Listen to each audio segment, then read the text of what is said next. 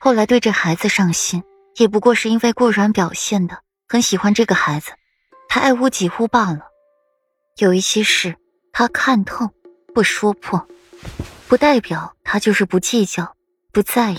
我不想和你争辩这些，等着风波过去，和离书，我便双手奉上。至于孩子，所有你也不喜欢，就不要和我争了。你若要为顾家留脉，你可以再娶，有大把的女人愿意给你生孩子。妻子安动了动身子，让自己坐得更加舒服，美眸微垂。迎着如水的月光，带着无限忧愁，顾影自怜。弄了半天，这女人还是想和离的，还想要带着她的儿子离开他，叫他和另外的陌生女人成婚生子，简直是要气死他了。还有，他哪里不喜欢这个孩子了？他明明就是非常喜欢。他知道，妻子安生这个孩子九死一生的，他生产的那些日子，他冷落到他了。可是皇命难违，圣旨已经下了，他也接旨了，难不成他还能抗旨不遵吗？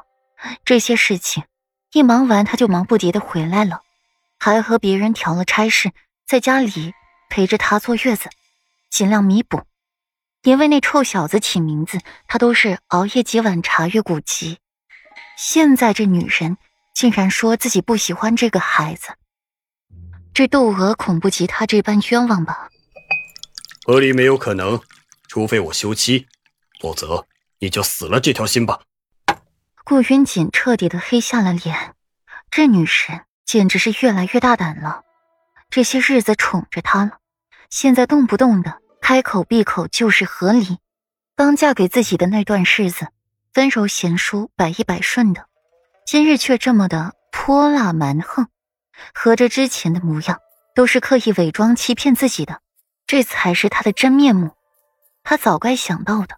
陈贵妃如此，戚雪婉如此，曾经戚相府的所为，可见都不是什么好东西。他现在还能指望着这戚家逮逐出好笋吗？顾云锦理智犹在，知晓什么话能说，什么话不能说。要不然，这女人今日是非得上天了不可。那你什么时候休妻？妻子安迅速接过了顾云锦的话筒，连个让他思考的准备都没有。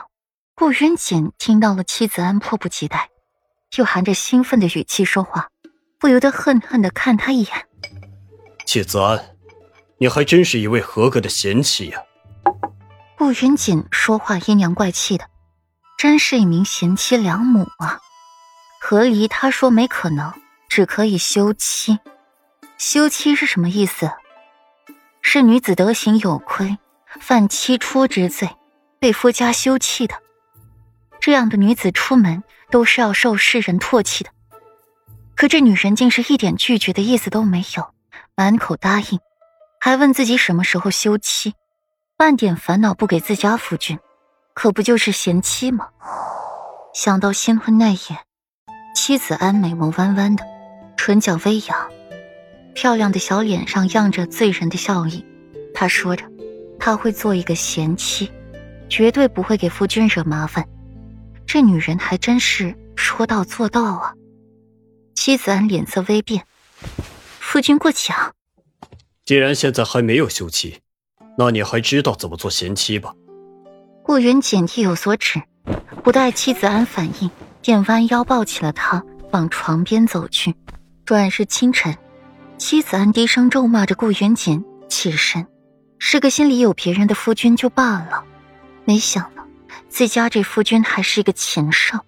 妻子安用完早膳，还没歇下一会儿，外面便有丫鬟来报，说是太子侧妃有请顾少夫人前往太子府一叙。